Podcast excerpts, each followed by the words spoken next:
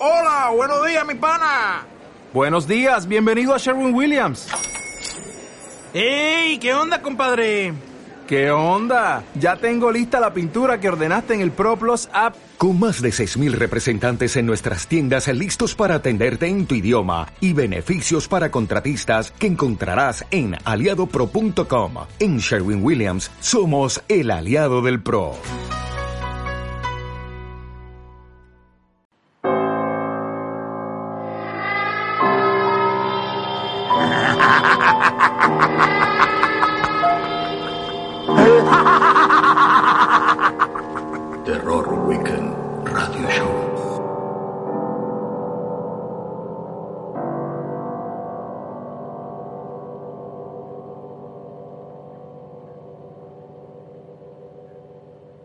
Muy buenas y bienvenidos a un nuevo programa de Terror Weekend Radio Show, programa en paralelo, programa en mano de la página terrorweekend.com, en el que vais a encontrar muchas entrevistas y muchas reviews de las películas de las que vamos a hablar a lo largo de los próximos minutos. Bueno, a ver, me voy a dejar de rollos. Vamos a ir directos al grano. Vamos a ir directos al medio ambiente o miedo ambiente, que era el leitmotiv o el elemento aglutinador de la 32 edición del fanzine de Málaga, o la 32 edición, vamos a decirlo así. A ver, el fanzine de Málaga, ya he hablado previamente, pero vuelvo a dejarlo claro, no solamente para mí es uno de los más grandes festivales que se desarrollan en España de género, no solamente por la cantidad de películas que se emiten en las distintas secciones, como por la calidad. Y bueno, de alguna forma es como el festival que cierra toda esta este, mar magnum de festivales de, de Sitges, eh, Donosti, Molins. Eh, bueno, pues Fanzine de Málaga para mí es un must para todos los que quieran recuperar un montón de películas que han ido pasando por estos festivales.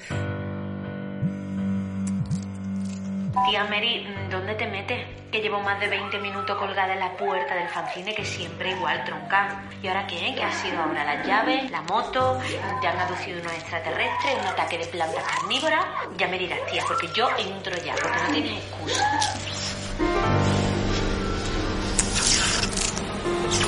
No me puedo creer que me haya vuelto a dejar otra vez plantada.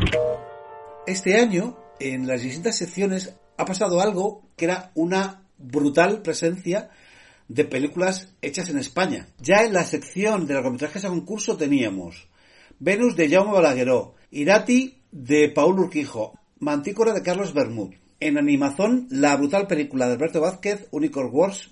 Jaume Balagueró repite junto a Paco Plaza en la revisión que hicimos de Rec, acompañando el documental de Diego López, Rec Terror sin pausa.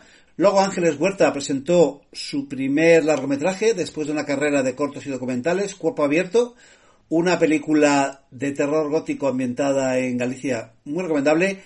Luis Tinoco, un especialista en efectos especiales, presentó La paradoja de Antares, una película que va como un tiro. Es, es la demostración de que con los medios que tengas y mucha imaginación puedes llegar a hacer muchas cosas. Ahí va, yo lo dejo. Y luego cerramos con La Piedad, la última película de Eduardo Casanova. Bueno, se comentaba ahí que pocas veces había habido tantas películas españolas juntas en, el mismo certamen. Este año los gatetes, que son dibujitos que tú pides eh, a la salida de las películas, junto con la entrada, estaban dibujados por Tomás Hijo. Podéis ver en la página de fancine.org los diseños, eran alucinantes.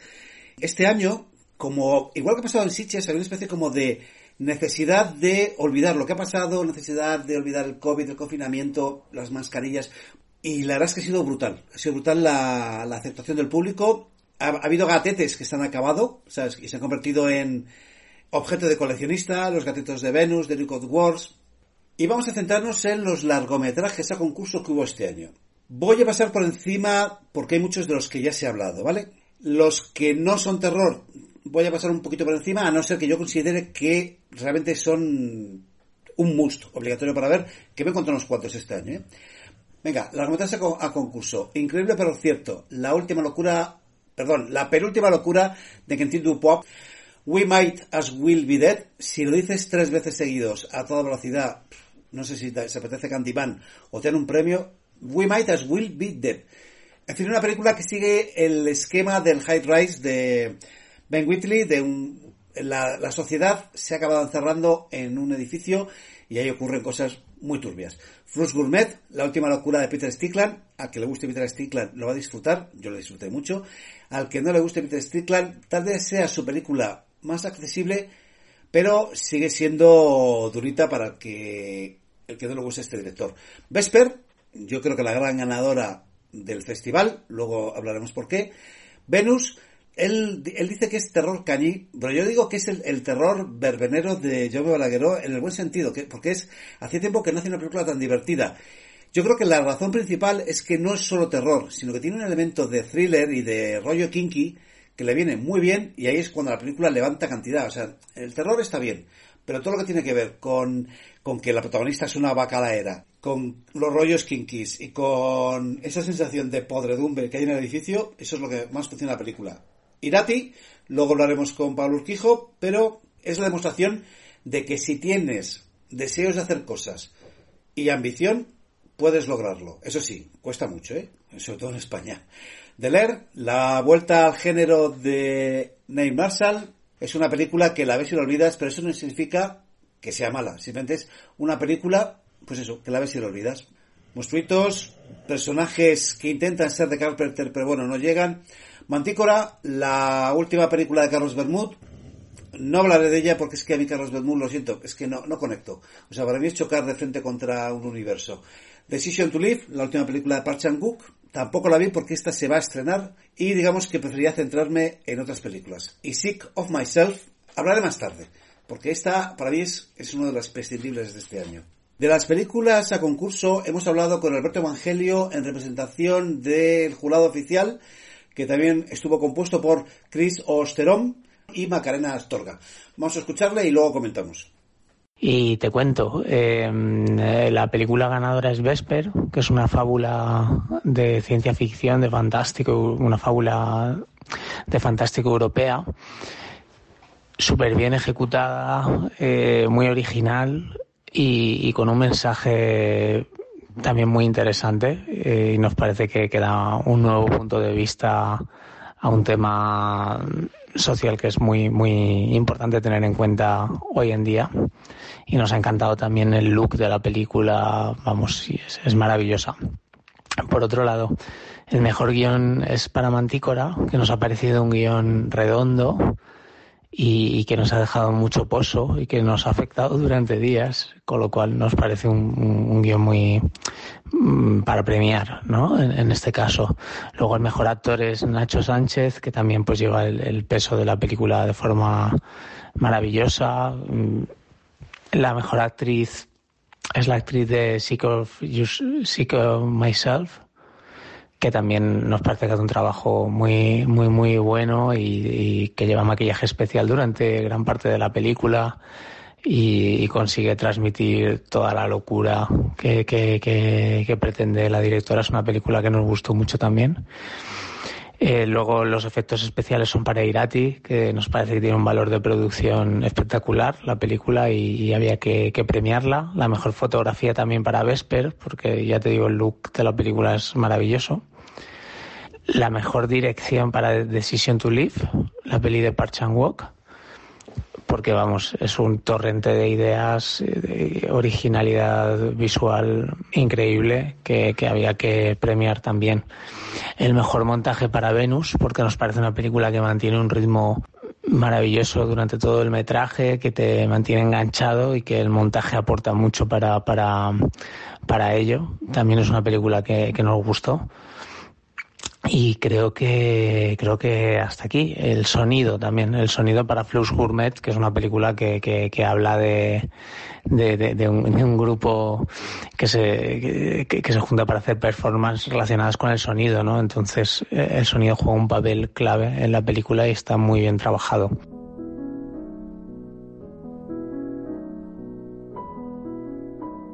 Bueno, pues ya hemos visto que Vesper es la que arrasó, ciencia ficción, ecológica, muy ad hoc con el festival de este año. Otra película que arrasó fue Irati de Paul Urquijo. Yo estuve allí cuando se presentó, eh, hubo una ovación brutal al final y bueno, por eso ganó el premio del público también. Pues vamos a hablar con Paul Urquijo, al que le hicimos una entrevista acerca de su película. Y además de eso, hoy vengo a presentar al director de Irati, que tenemos la suerte de tener esta noche con nosotros. Por favor, por un piso.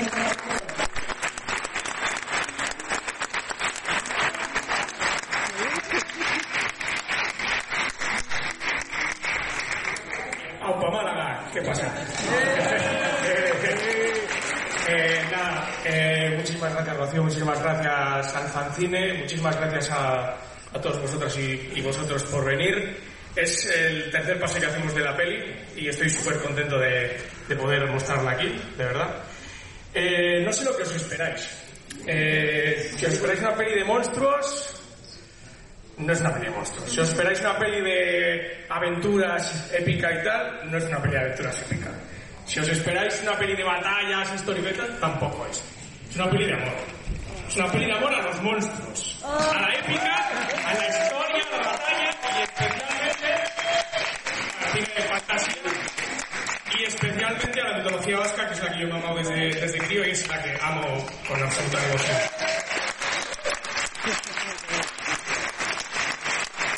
No voy a, me voy a extender, ah, pero voy a poner un poquito técnico. En la Edad Media, en las grandes religiones abarcaban absolutamente todo y hacía que las diferentes creencias y formas de, de ver el mundo, esos pequeños espíritus que estaban en, en los bosques, desaparecieran de alguna manera, ¿no? Hoy en día pasa un poco lo mismo con las grandes corporaciones que absorben absolutamente todo y las diferentes eh, formas de pensar, eh, formas artísticas y demás también pues se ven de alguna manera eh, mermadas. Entonces sitios como así son eh, un bastión para las cosas raras, diferentes y las películas de género fantástico que hacemos nosotros, así que muchísimas gracias, de verdad, de corazón.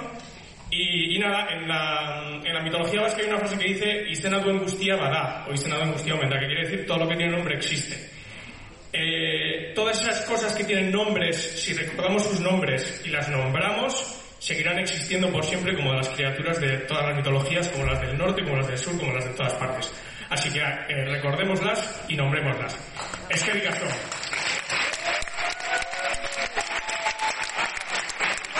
Hay una escenita, hay una escenita post créditos, ¿vale? Y luego hay Q&A. Venga, vamos a disfrutar.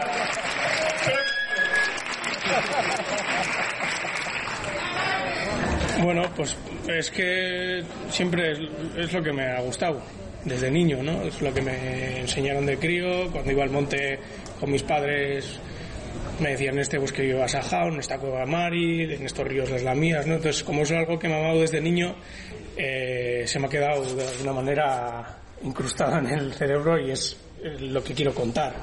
Y ya lo hice con Reventar y lo he hecho en cortos, ahora con Irati y quiero seguir haciéndolo no solo lo vasco, porque me influencia muchísimo, eh, bueno, muchísimas narraciones, mitologías de, de, toda, de, todo el mundo y me gustaría contar también cosas de, de, otros lugares, pero la mía para mí es la principal y es la con la que quiero empezar.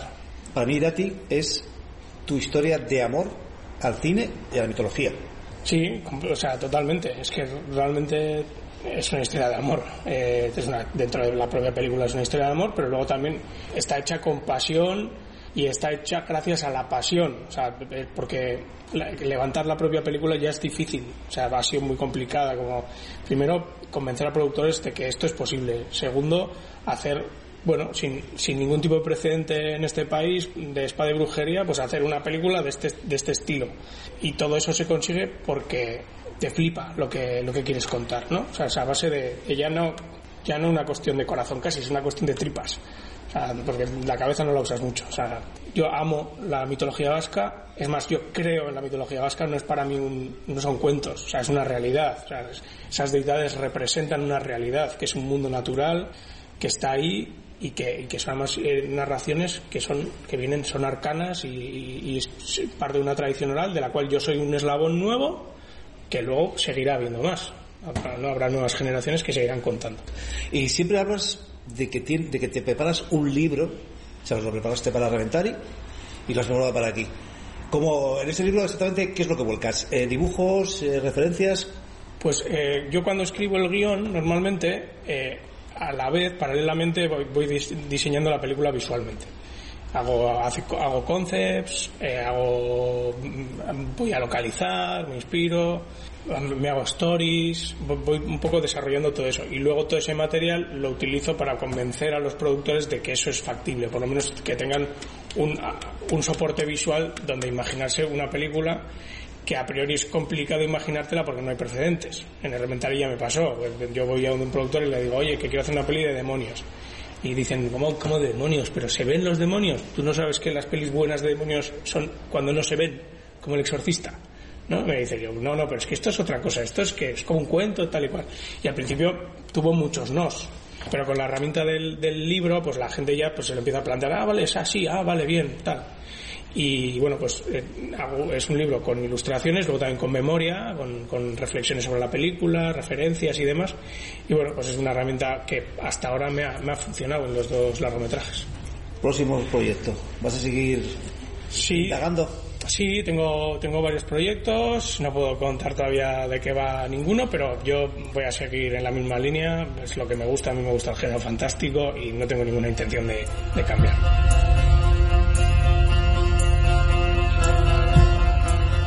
La sección de Animazón, la verdad es que fue una de las grandes triunfadoras, casi todo tenía sold out. Las cinco películas que se proyectaron, Unicorn Wars fue una de las grandes ganadoras porque era imposible conseguir entrada. También estaban Goblin Slayers, Goblin's Crown, Coma, Inlo y My Love Affair with Marriage. Bueno, de esta sección eh, hablé con Alberto Vázquez acerca de su película Unicorn Wars. la entrevista completa, igual que la de Paul Urquijo, la tenéis en la página web todo lo que estaba apuntado en tus anteriores cortometrajes y en Psiconautas, aquí se cumple que es, eh, hay una antítesis entre el diseño de los personajes y el tono de la historia.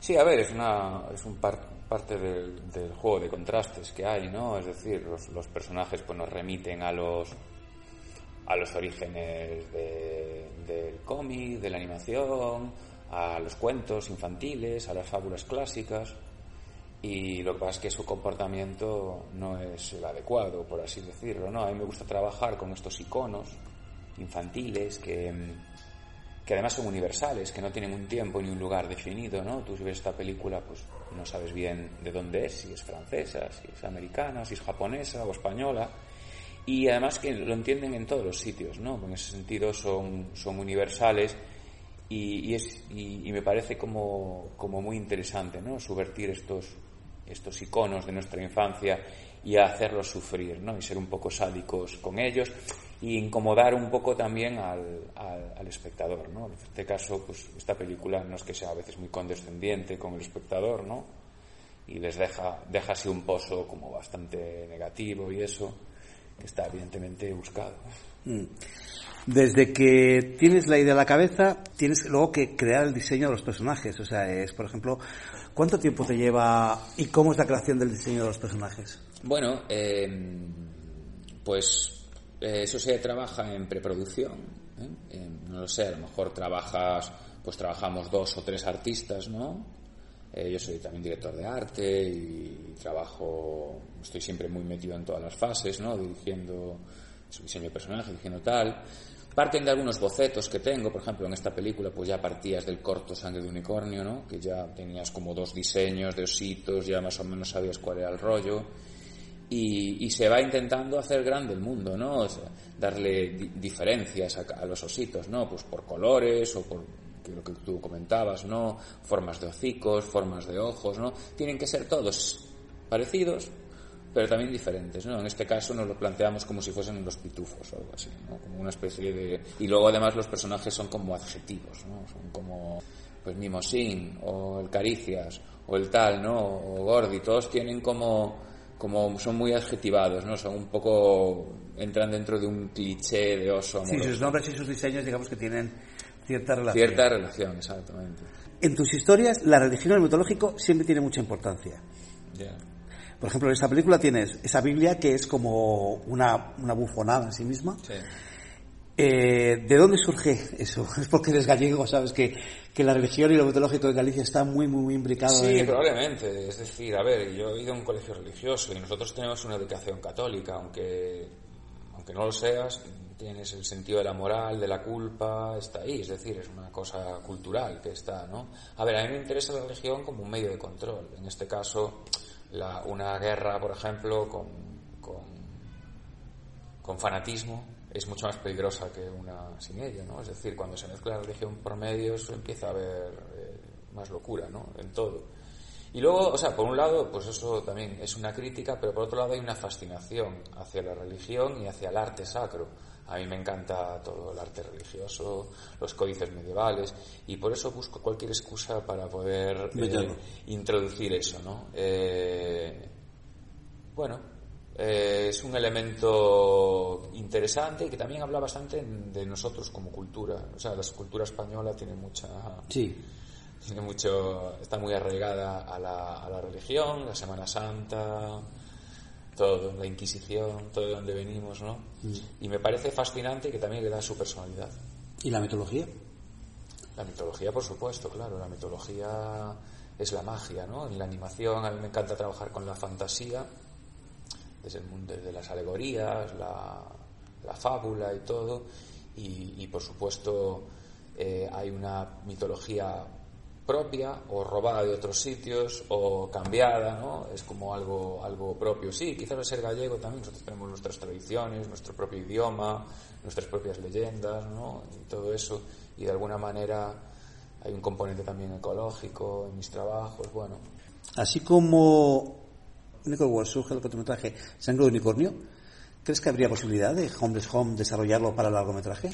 Seguro, porque si lo analizas bien esos trabajos, pues son trabajos muy corales, donde hay, son muy narrativos, donde hay muchos personajes, y a veces me ocurre que en el cortometraje, por mi manera de, narrar, pues se me queda un poco corto, porque veo que hay tantos personajes y es un mundo en sí mismo, es un universo como muy cerrado en sí mismo, donde tú, donde tú puedes desarrollar ahí que, pues la verdad que, que me gustaría, ¿por qué no? Es decir, siempre he querido hacer una película de fantasía medieval o como quieras llamar, pero dándole un poco la vuelta al género, ¿sabes? Retorciéndolo un poco para hablar de cosas más actuales, ¿no?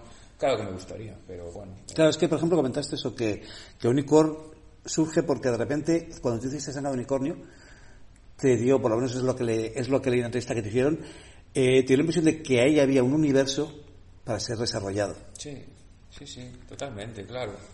Sí, me parecía interesante la idea de osos cazando unicornios con un tema de bullying entre hermanos y religioso de la culpa por medio. Me parecía como súper interesante y por eso lo, por eso lo desarrollé, ¿no? Por eso mezclé este universo mío con el género bélico, con la historia mitológica y tal, y al final es un, producto bastardo con, de un montón de padres diferentes y una mezcla de géneros y cosas, ¿no?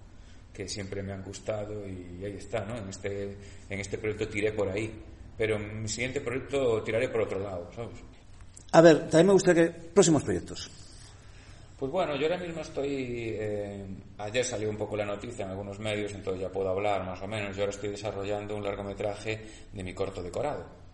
Sigo la, la misma lógica, ¿no? Entonces, bueno, decorado va a ser un paso diferente en mi carrera porque va a ser una comedia de aquella manera. Sí, sí, sí, sí me, acuerdo, más me acuerdo de decorado. No te había preguntado porque me parecía que... que Está muy cerrado. Sí, es- exactamente. Ya, pues no, yo creo que tiene, tiene, se puede rascar. se Vamos, puede que de rascar. Homeless Home eh, vas a hacer película. Ojalá, ojalá, porque, porque sí, porque quiero hacer, quiero hacer cosas, quiero hacer, quiero hacer una comedia, ¿vale? Entonces. Sí, decorado era reconozco que te reías, pero luego Sí. te dejaba la sonrisa helada. Eh, Sí, pero yo quiero trabajar en, eh, quiero hacer, ahora me apetece hacer una comedia, quiero hacer una película de fantasía bélica, quiero hacer más cosas, ¿sabes? Entonces, bueno, eh, mm, eh, para mí va a ser un paso adelante, va a ser un tono bastante diferente, también va a ser diferente al corto, va a tener otra gráfica, otra manera de, estar planteado. Y creo que puede aportar cosas a este subgénero de la ciencia ficción, que es la distopía de control de la sociedad, ¿no? Porque al final, a ver, yo creo que todo está inventado. Es decir, eh, es muy difícil hacer productos completamente originales que, que no se haya hablado nunca, ¿no? Al final eh, es un refrito de cosas, ¿no? Pero creo que, creo que podemos aportar un valor a este subgénero de la ciencia ficción distópica mediante ciertas ideas que, que estamos desarrollando y, y, que va a ser un proyecto bueno, tengo muchas ganas de empezarlo, pero aún estamos en fase de guion y desarrollo, primeros bocetos, o sea, la cosa va a ver si hay suerte y en cuatro o cinco años está, está ya en cine. Mm, mm. Última pregunta, somos una página web de terror, ¿tu película de terror favorita? Bueno, Semilla Diablo. Vale, Baby. Muy bien. Pero hay muchas, ¿eh? Sí, sí, pero bueno, que la, yo me quedo con la, con la primera que viene a la cabeza, que Sí. eso, eso suele ser la... Bueno, es como la clásica. Sí. Como la, la primera que tiene en la cabeza, pero como la de las top, ¿no? O sea, hay como cuatro o cinco que son top, pero también te podría decir el trabajo de Robert Egger, que me parece súper bueno, el de Sí, la de bruja y tal, y me gustó mucho el hombre del norte, no es de terror, pero, pero bueno, es, es cine fantástico, o sea que hay cosas chulísimas, yo qué sé.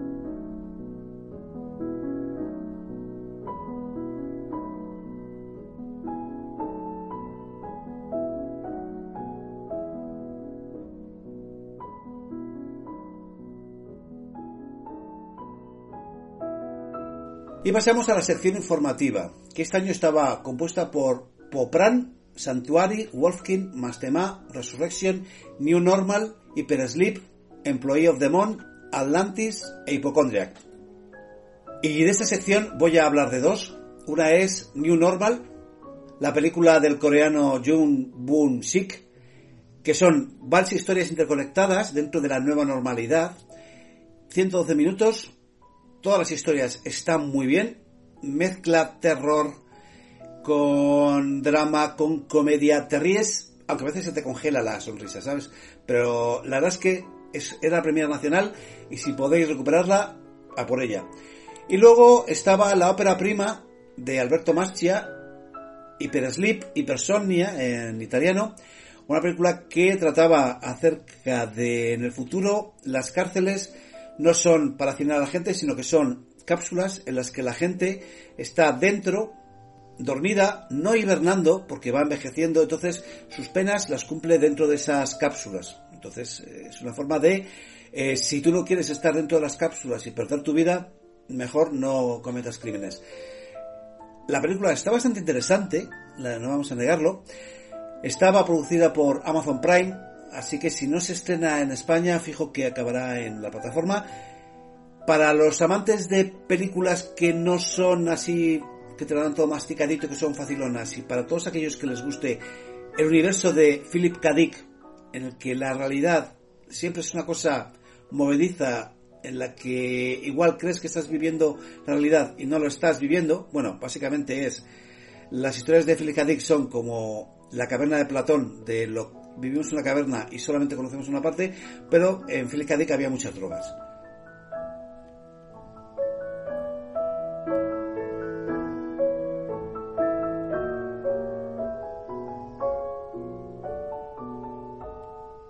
Vamos a pasar a la sección de Horror Son. De esta tenéis review de las cinco películas. Está Monstruos, que la verdad es que está bastante bien, una película con Cristina Ricci que vuelve al cine de terror, eh, haciendo doblete con la serie de Yellow Jackets, muy recomendable esa serie, por cierto.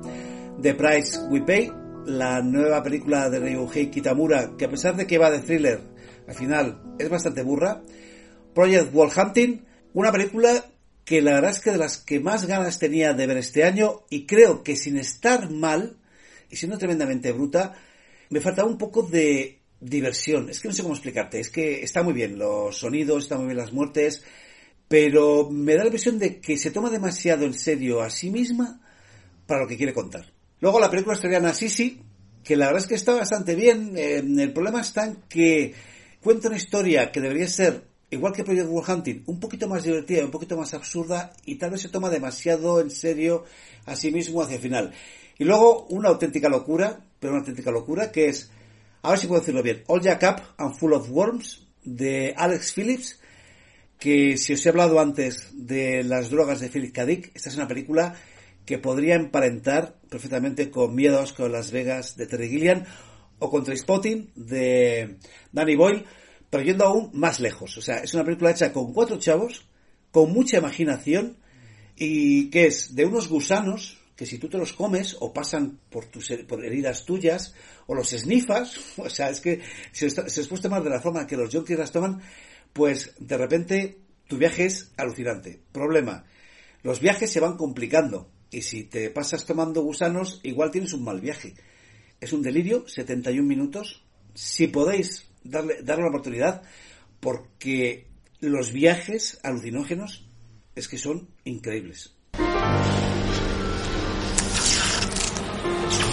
No me puedo creer que me haya vuelto a dejar otra vez plantada. Hay muchas secciones en el fanzine, pero es que hay una que a mí me atrae especialmente, aparte de, del horror son, que es el fan thriller. Raro es el año que no hay como tres o cuatro pelis que es que me dejan, me dejan loco. Abre este año el fan thriller, voy a leer las películas y voy a dejar dos para las recomendaciones finales, ¿vale? Holy Spider, Emergency Declaration, Hand, The Last Client, La Joría, Jezabel, Missing. Emergency Declaration, la película coreana de Pisang Seoneon, es divertidísima, divertidísima. Es una película de catástrofes, coge todas las películas de la saga americana de aeropuerto, las mezcla en una y durante 140 minutos se las hace pasar canutas a los que van en el avión. Hay bioterrorismo, hay catástrofes, hay crisis diplomáticas, hay muertes. La verdad es que está muy chula. Tal vez el problema está en que el director busca una película dentro de que sea catástrofe, una película familiar, y yo creo que falta un poquito de sangre y un poquito de crueldad. Pero de verdad, que bien se pasa con esta película. Luego quiero comentar The Last Client, la película del danés Anders Ronald Klarlund, muy interesante. Es una película que el tío dijo, tengo poca pasta, voy a hacer una película de dos personas en una habitación, pero que en ningún momento decaiga el interés. Es eh, la historia entre una psicoterapeuta y un nuevo cliente. Que el nuevo cliente, atención. Luego Hunt también va a acabar estrenándose, por eso no la vi, porque dije, bueno, total, la recupero, la recupero allí. Es la película de Lee Jung-jae, es el, es el protagonista del juego del calamar, se ha hecho mundialmente famoso por esa serie, y esta película él aparece como director. Y vamos a hablar de El Fantástico Nacional. Otra sección que este año, la verdad es que el nivel era muy alto. La piedad de Eduardo Casanova me la salté porque reconozco que Pieles me dio un poquito de alergia, pero pudimos ver el documental Rec Terror sin pausa de Diego López, te descubre cantidad de secretos acerca de la película Rec. Y lo mejor es que después lo pusieron en, sesión doble con Rec, la película de Paco Plaza y Jaime Oraguero. ¿Ha envejecido? Sí, puede que haya envejecido. ¿Ha perdido la capacidad de asustar? Sí, es cierto, ha perdido la capacidad de asustar, pero sigue siendo una película divertidísima.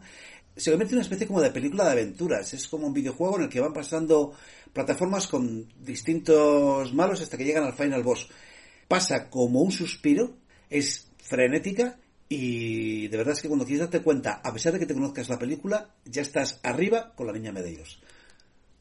Mira, quiero preguntarte. Venga. Dime la primera vez que viste Rec. La primera vez fue en el Festival de Sitges en la edición del 2007. No sabíamos mucho, no había información, yo creo que nadie sabía gran cosa de la película. Y la verdad que el pase de la mañana en el auditorio fue como, fue como el Dragon Khan, ¿no? Cuando ibas a Portaventura y fue divertidísimo, terrorífico, o sea, yo creo que fue un pase fantástico y una película realmente fantástica. Y sobre todo me acuerdo cuando acabó la película, la parte final, que es lo que a todo el mundo de alguna manera nos, ha impactado, ¿no? Ese final también construido. Recuerdo que me encuentro a Paco y le pregunté a Paco, digo, hey, ¿qué es esto de la niña Mereiro? O sea, ¿quién es? O sea, claro, nos quedamos parados, nos quedamos parados. Me acuerdo que la estaba viendo con un par de amigos porque Javier Botete es verdad que era un actor que, al menos en ese momento, todavía no estaba en nuestro hemisferio ¿no? de, personaje o de actor de cine fantástico y de terror. Y fue, fue, me acuerdo, la primera pregunta a Paco. Y Paco me acuerdo que me explicó. Luego recuerdo que hablamos de Inside, me habló de David Tambi, también que estaban un poco empezando con los FX. Pero sí, sí, fue ese paso y me quedé tan en shock de, de positivo que luego por la tarde noche volvimos a repetir a verla otra vez. En el mismo auditorio también. ¿Y estuviste en el famoso paso del retiro que ellos decían que era súper emotivo? No, yo no tengo el recuerdo de haber ido al retiro. Recuerdo haberla visto las dos veces en el, en el auditorio pero no, pero el retiro no. También es la vorágine del festival, ¿no? Estás en Sitges, estás viendo pelis y aquel día sí que fue como la, emoción, ¿no? Era el, el, hype que se podría decir ahora, ¿no? En ese año 2007 era REC Y sí, sí, las ganas de volverla a ver, aparte recuerdo el auditorio muy lleno, de las veces que metes en el auditorio más petado de gente, claro, el, boca oreja había corrido muy rápido, ¿no? Hostia, la peli y tal. Y era sobre todo, yo creo que hay un factor, el otro día la hablaba con Paco cuando nos estaban entrevistando, y es lo que le decía Paco, digo, tuvisteis una baza muy a favor que era la absoluta desinformación y la falta de imágenes. No había nada. O sea, claro, era afrontar una película de- del punto de partida de cero, o sea, y eso yo creo que fue una carta muy importante para la película. Además yo recuerdo que unos meses atrás, yo en esa época organizaba muchas proyecciones en el centro, en el Espacio Garcilaso de Barcelona. Y yo había, había traído en mayo o abril, si no recuerdo mal, a Jordi. Había programado No profana el sueño de los muertos, había venido Jordi Grado y vino Paco, me acuerdo, con un cartel de No profana el sueño de los muertos que había utilizado en Cuento de Navidad de la película para que se lo firmara Diego y tal, Jordi. Se lo presenté, me lo puede firmar. Y recuerdo que en aquel momento le pregunté, porque sí que se había hablado, se había escrito sobre que había una película que era reggae y tal, pero no soltó prenda. Fue, no me acuerdo, no. sí, bueno, ya la película estamos ahí y tal, ¿sabes? Pero no, no soltó prenda. Que me pareció muy bien que no soltaran prenda de la peli, en plan, hey, ya la veréis, ¿no? Como, a ver qué os parece. Pero sí, el que no hubiera nada de imágenes, el que no hubiera ningún tipo de información, que no hubiera tráiler, jugó muy bien. Yo creo que puede ser una de las últimas grandes películas de terror que fuimos a ver vírgenes, ¿no? De, O sea, quiere decir que no es como la bruja de Blair que venía con un hype brutal, pero con una campaña súper inteligente, pero esta película surge de la nada. Y de repente yo recuerdo que llegué a Sitges ese año, llegué cuando con el festival ya empezado y todo el mundo hablaba de Rec. Y yo era como de, tengo que recuperarla. Y recuerdo que fue en el maratón del último día, el del auditorio, Ah, sí, los que echaban también Dororo y no sé qué, qué otra película, y, y fui allí y de verdad, es que, como dice Paco Plaza ahí, no, como dijo Paco Plaza, no, eh, no me acuerdo que lo dijo, ah sí, Coldo Serra dice, es que lo pasé mal, pero lo pasé muy bien. Claro. Pues, pues es una cosa así. Yo, yo la revisión, fíjate que no la veía desde, pues casi desde, si la volví a ver en Madrid al poco del estreno y no la había vuelto a ver.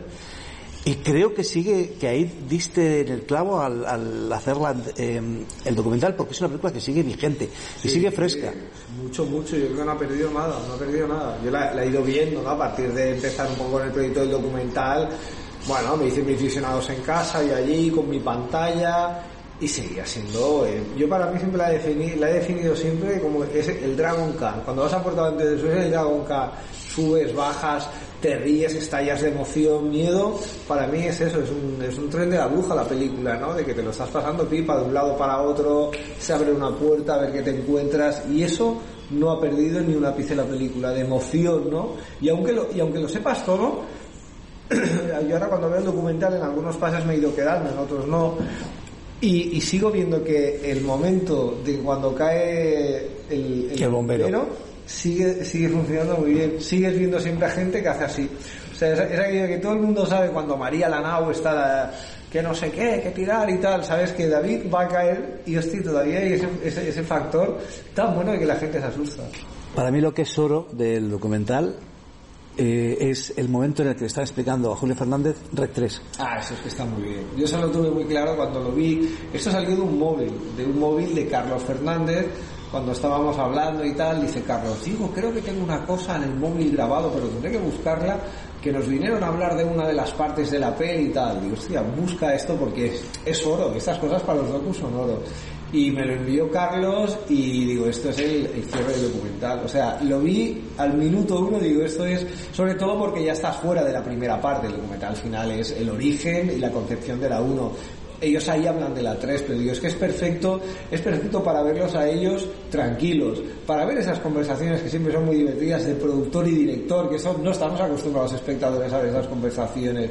Y era como perfecta Julio, esa imagen tan característica de Coronel Puro, ellos dos charlando, la tontería de Pretty Woman, era tenía mucha gracia para cerrar, era una forma de, de, bueno, de cerrar y cerrar con, con algo tan básico como cámara en mano, ¿no? Que es, es la peli, es el documental. Para mí ha sido muy divertido hacer el documental y, y me gustaría que funcionara para el público como la película, ¿no? Como una cosa como rápida. Es verdad que el metraje del documental son 105 y la película no dura tanto. Pero digo, a mí me gustaría que fuera como ese tren de la bruja que es la película que el docu, ¿no? Que te va llevando por todas las partes del- de la película, del rodaje, de la producción.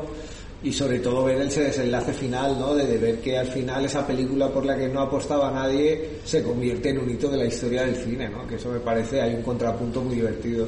Hay un momento que me parecía muy interesante de ellos dos que reflexiona sobre la apuesta de Julio por la película, ¿no? Que se quedan los dos callados. Hay un, bueno, son como 25 30 segundos de pausa de ellos que me gustó mucho ahí, porque lo estaba viendo y era como, hostia, es que ese momento de reflexión de suerte que hubo alguien que apostó por la película. Pues imagínate que Julio tampoco hubiera apostado. Y les tumban la peli, ¿no? Y Pues hubiese, posiblemente eh, no, no estaríamos hablando hoy de la niña Medeiros. Correcto, Ni, correcto. ni del doctor Beula era. El, el personaje original que estaba arriba. Ah, el padre Albelda. Padre Albelda, eso, Padre Albelda. Sí, Eso está muy bien, a mí eso cuando empiezas Eso también, eso también está muy bien. Sí, la habitación de clavos, el padre Albelda, porque eso es una cosa del padre Albelda que mucha gente no sabe. No lo que sabía. El final original, El final original, conseguimos también metraje, ella ahí gritando, hijos de puta, eso nos encontramos que esas imágenes son muy buenas también. No, yo la verdad que estoy muy contento, ¿no? Con todo, con toda la exploración que se ha hecho, con todo lo que hemos, hemos podido tener, ¿no? Hemos encontrado mucho material, muchas grabaciones, que bueno, vas jugando con ellas en algunos momentos. No sé, creo que la cosa ha cogido una forma como bonita, ¿no? Son como 105 minutos, pero que los puedes disfrutar. sí, yo creo que ahora el documental de alguna forma es indivisible de la película y, y para Sí. los fans de género el- la película va a ser indivisible del documental. Sí, sí, sí. En el sentido de que a los que no hayan visto la película les va a llamar mucha atención y a los que la han visto van a redescubrir. O sea, yo, yo volví a redescubrir una, o sea, ya sabía que era una película que estaba muy bien, pero volví a redescubrirla y habiendo visto antes el documental, de repente eh, vas viendo lo currada que está la película.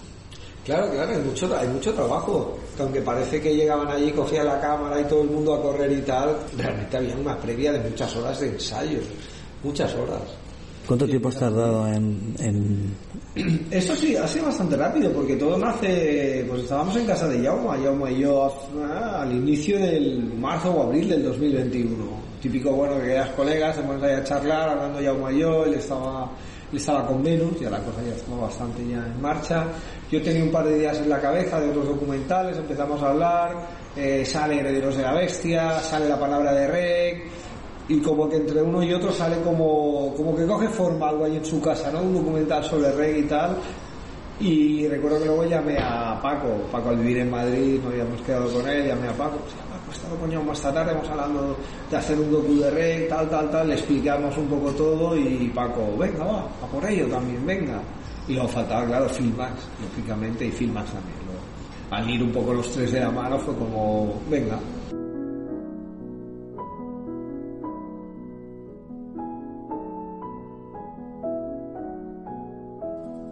Luego, Cuerpo Abierto, de Ángeles Huerta. Ya he comentado antes, una película de terror gótico muy interesante. Eh, tenéis la entrevista y la review en la página.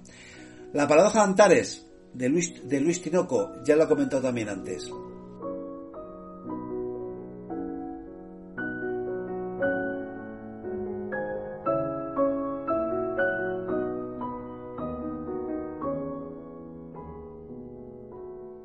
Durante todo el programa hasta ahora habéis ido escuchando distintas músicas. Una era el spot, la música del spot del fanzine 32 edición. Pero luego he ido poniendo fragmentos musicales de la composición clásica de Gabriel Fauré, opus 56 para dúo de piano, que suena en una de las películas que voy a recomendaros. Las tres películas de las que voy a hablar ahora aunque dos son thriller y la otra es, un drama comedia, son las, las que yo, al margen de las que hemos hablado antes, os recomendaría que tenéis que ver sí o sí. La primera película es Sick of Myself, dirigida por Christopher Borgli, Borgli película de Noruega y Suecia, 95 minutos. Y bueno, a ver, os voy a leer la sinopsis y luego os comento. Signe y Thomas están en una relación competitiva poco saludable que da un giro vicioso cuando Thomas de repente se abre paso como artista contemporáneo. En respuesta, Signe hace un intento desesperado por recuperar su estatus mediante la creación de una nueva personalidad empeñada en atraer la simpatía y la atención. Bueno, ¿cómo lo hace? Fingiendo enfermedades y provocándose enfermedades. Eh, brutal, esta película es brutal podía la película ir en plan serio y te hubieses deprimido todo el rato, pero Christopher Borgli lo que hace es que crea un ritmo brutal, es de comedia negra, no, negrísima, mucho humor negro, mucha mala leche, eh, pocos prostéticos, pero que bien aprovechados para la enfermedad de, la, de Signe. Bueno, una auténtica gozada.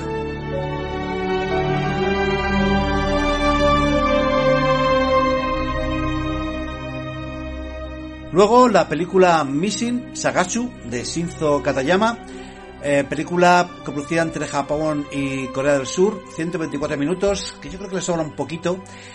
Eh, bueno, un thriller de tomo y lomo en el que un padre desaparece y su hija, que es preadolescente, se, se pone a buscarlo pensando que algo malo le ha pasado. Porque lo último que le dijo el padre es, creo que he encontrado a un asesino en serie por el que dan una recompensa de 3 millones de yenes, voy a intentar cazarle. Vale, entonces a partir de aquí se monta una especie como de telaraña de historias que se van mezclando adelante y atrás en el tiempo hasta que, bueno, el espectador va descubriendo un thriller en el que, bueno, se dan todas las respuestas y se dejan nuevas incógnitas. Mi problema, que tal vez no termine satisfactoriamente, sino que como tiene producción del cine surcoreano, los, los finales surcoreanos suelen ser bastante alargados innecesariamente. Mira, eh, precisamente la, lo que estábamos hablando antes, otras películas de Corea del Sur, como son Emergency Declaration y Project Wall Hunting, la verdad es que terminan muy bien y esta es como que se alarga demasiado.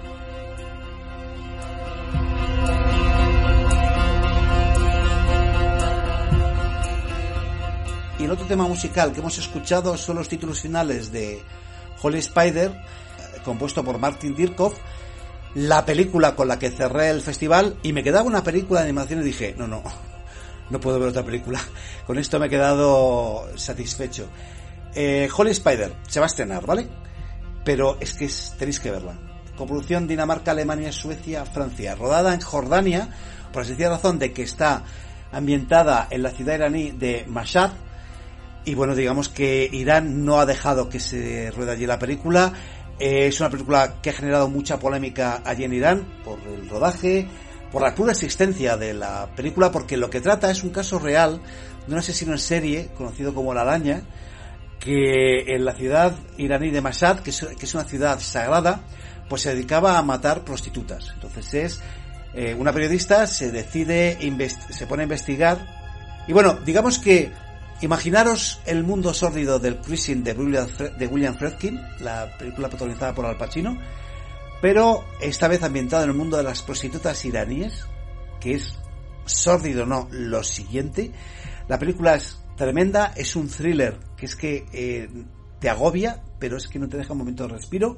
Y sobre todo es que eh, termina y dices, "Uf, vaya, vaya viaje, o sea, qué bien me lo he pasado, pero qué mal me lo he pasado. Estás en tensión todo el rato. No importa la identidad del asesino porque la sabes desde el minuto 5. Entonces, digamos que son historias paralelas. La investigación, los asesinatos del asesino de arañas, que me recordaban bastante a la película esta de Fatia Kim de, de Golden Globe, por esa mezcla entre patético y sórdido. No puedo dejar de recomendárosla, que la veáis, no es terror, ya os digo, pero, pero es brutal. Y bueno, hasta aquí el repaso de este año. Vuelvo a decir lo mismo, un festival muy recomendable, no solamente porque está todo en un mismo cine, no es como Sitges que tienes que ir corriendo, sino que tú sales por la puerta, vas corriendo a la siguiente sesión, pero atención, que es que lo único que tienes que hacer es dar la vuelta al cine y entras a la otra sala. Todo muy cerca. La aprobación de este año yo creo que ha sido altísima, o sea, alta no, altísima. Y si no tienes nada que hacer en noviembre, Málaga. Y si vives en Andalucía y estos días en noviembre los tienes libres, la verdad es que ni te lo pienses. Es que la calidad de las pelis, la calidad de las proyecciones, eh, vuelvo a hacer lo mismo. Es un festival en el que yo me siento súper cómodo. Eh, bueno, pues en tres semanas seguiremos hablando del cine terror. Venga, un abrazo, hasta luego, chao.